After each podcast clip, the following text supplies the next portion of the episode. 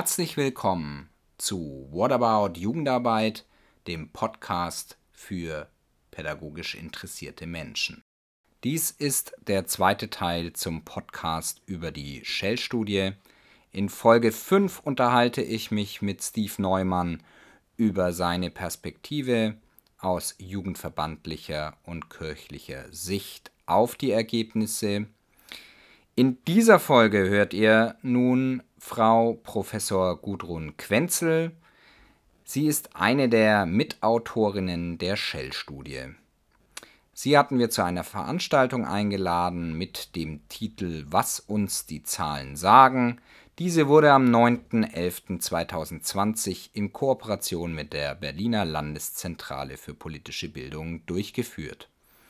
Die Folien der PowerPoint-Präsentation die Frau Gudrun Quenzel an dem Tag verwendet hat, findet ihr hier in den Show Notes. Ihr könnt also die Präsentation ansehen und dabei den Podcast hören oder auch einfach mal Einzelergebnisse nachschauen.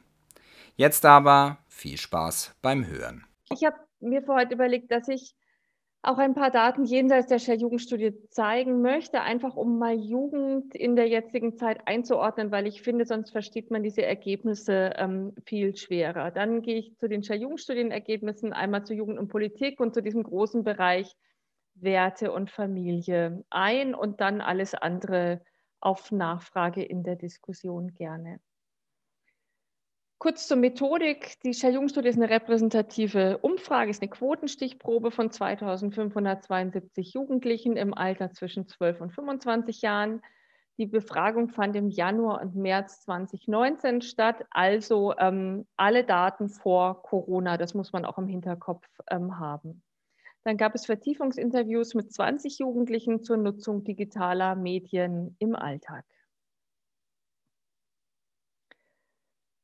Grob zu den Entwicklungen in den Bedingungen des Aufwachsens, da gibt es natürlich ganz viele und ich will jetzt hier auch keine Gesellschaftsdiagnose machen, aber was für die Lebensphase Jugend wichtig ist, ist, dass es einen unglaublichen Trend zur Individualisierung und zunehmenden Eigenverantwortung gibt. Das hat ja Ulrich Beck schon in beschrieben in den 80er Jahren.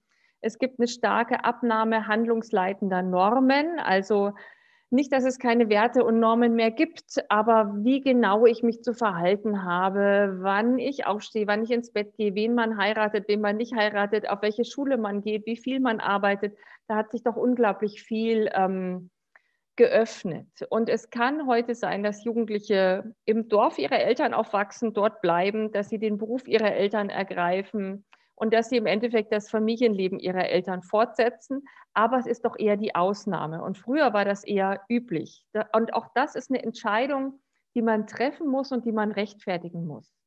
Und insgesamt hat es einfach eine zunehmende Freiheit gegeben. Also welche Schulform will ich, wie lange will ich, will ich Abi in 13 oder in 12 Jahren machen, will ich dies oder jenes oder erst Abitur und dann Lehre oder direkt Hauptschule und dann was möchte ich machen, welchen Beruf will ich haben, will ich den für immer haben, will ich nochmal wechseln, will ich lebenslanges Lernen, wo will ich wohnen, Berlin, London, Paris.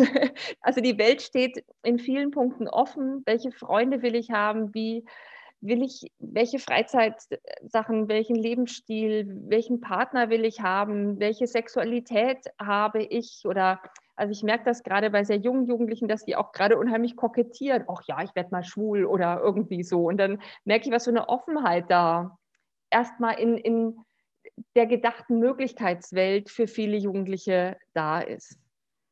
Das Ganze geht einher mit sehr hohen Ansprüchen an das eigene Leben der meisten Jugendlichen, insbesondere an die Berufstätigkeit. Ein Beruf soll nicht mehr einfach nur ja, genug Geld abwerfen, dass man halt davon ganz gut leben kann, sondern er soll einen irgendwie nach Möglichkeit erfüllen. Er soll einem Freude bereiten, man möchte was Sinnvolles tun und Sicherheit soll er auch noch bieten.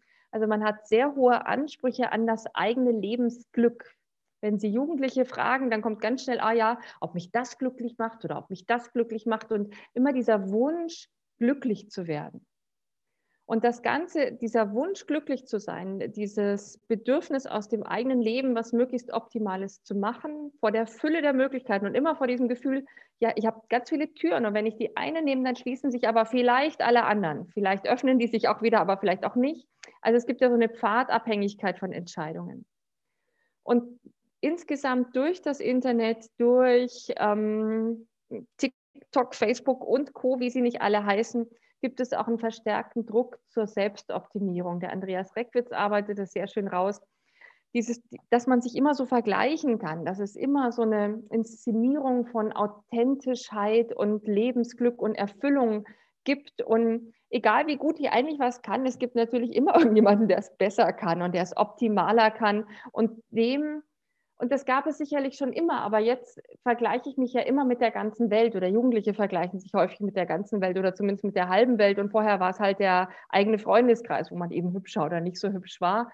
Und jetzt ist die Latte schon ähm, höher. Und das Ganze macht ähm, viel Spaß, viel Freiheit, viel Möglichkeiten, aber auch einen ganz hohen Druck und eine ganz große Ungewissheit bei vielen Jugendlichen, wie sie ihr Leben denn so gestalten können. Und wir hatten eine der Jugendstudie, ich meine, es war vor neun Jahren, da ähm, haben die, die alten Leute teilweise so mit ganz viel Neid betrachtet, oh, die haben das schon geschafft, ihr Leben. Die haben all diese Entscheidungen getroffen und die haben das so, so ein Stück weit hinter sich. Nicht, dass die jetzt tauschen wollten, aber man hat dadurch schon gemerkt, was für ein ja, ähm, das, was für eine Herausforderung es auch ist, ein Leben vor so vielen Möglichkeiten planen zu dürfen.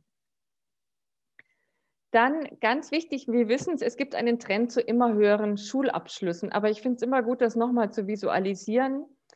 Wenn Sie hier die Hauptschulabschluss, also Absolventen mit Hauptschulabschluss von der Hauptschule, das waren in den 70er Jahren fast 50 Prozent und inzwischen sind es 18, 19 Prozent, die von, wie auch immer die Schule dann heißt, es hat sich ja alles umbenannt und in jedem Bundesland anders, aber die von einem Schultyp welcher Art auch immer mit einem Hauptschulabschluss gehen, abgehen.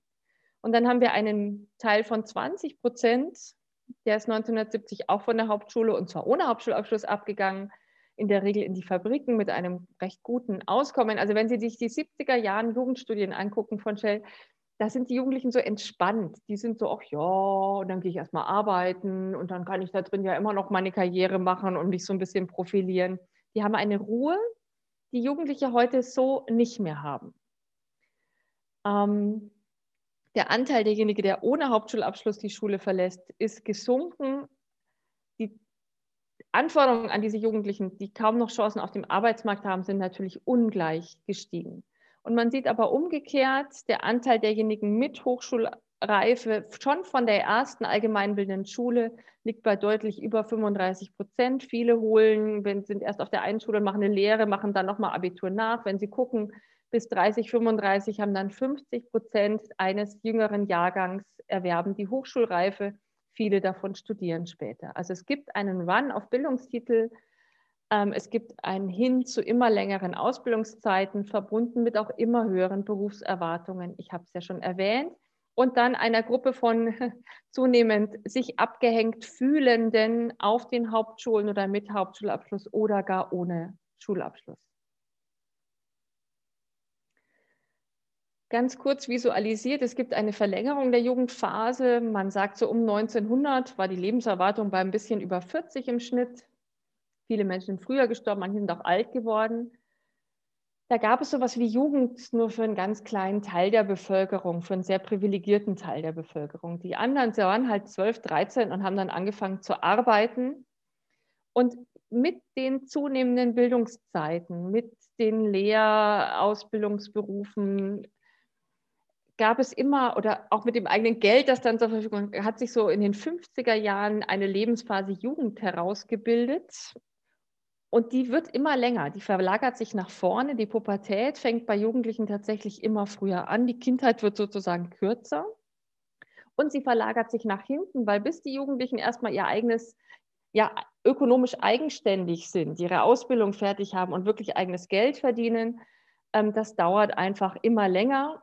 Und dafür differenziert sich auch, weil die Lebenserwartung immer weiter steigt, das Seniorenalter immer weiter aus. Man ist mit 65 beileibe nicht alt, sondern total rüstig. Man macht Kreuzfahrten, fährt mit dem Fahrrad rum.